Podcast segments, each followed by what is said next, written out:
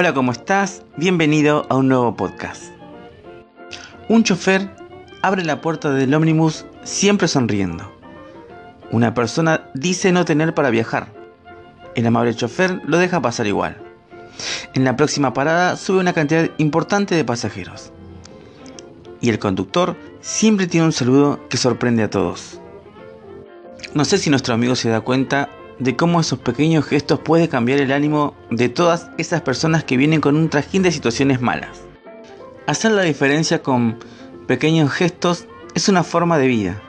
Es un hábito que no solo hace la diferencia con otros, sino que también te hace sentir pleno a vos. A través de gestos de amabilidad podemos dejar marca en los demás y también transformar ánimos. ¿Sabías que el ser amable retarda los siete grandes procesos del envejecimiento? También previene y es terapia contra la depresión. También es cardioprotectora y antídoto contra el estrés.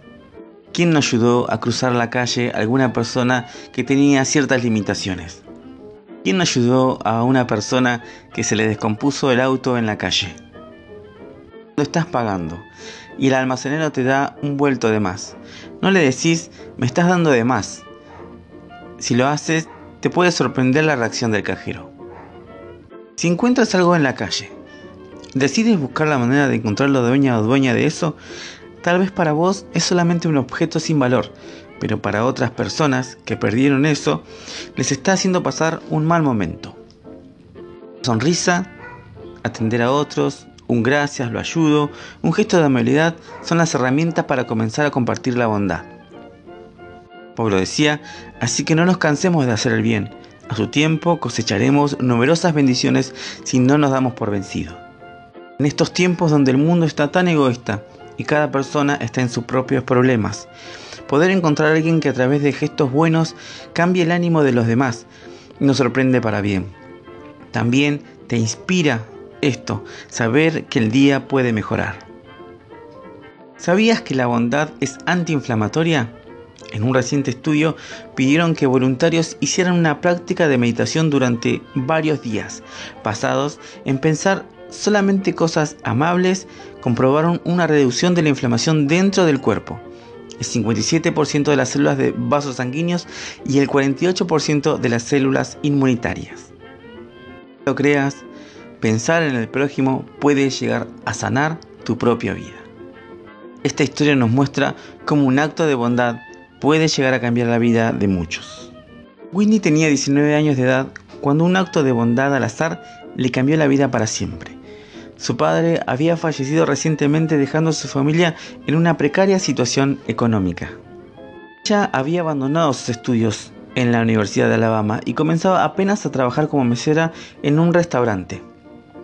Necesitaba ganar dinero para poder regresar a la universidad y poder terminar los últimos tres semestres que le quedaban entonces cuando la historia de Whitney dio un giro prácticamente increíble.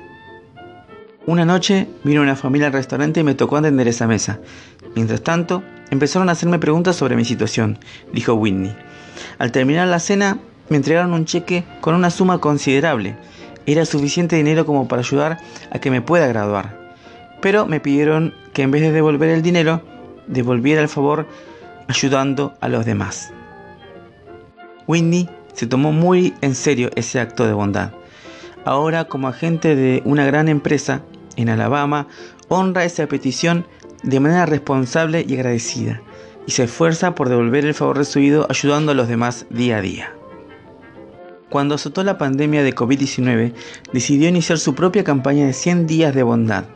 Ella y el equipo de agencia compraron comida para socorristas y tarjetas de regalos para enfermeros, repartieron mascarillas y desinfectantes para manos, compraron alimentos para clientes y ayudaron a embellecer un centro de ayuda.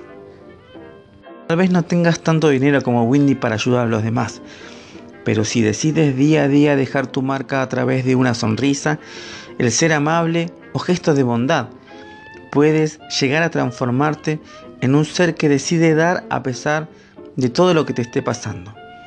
Vas a ver que también tu vida va a cambiar.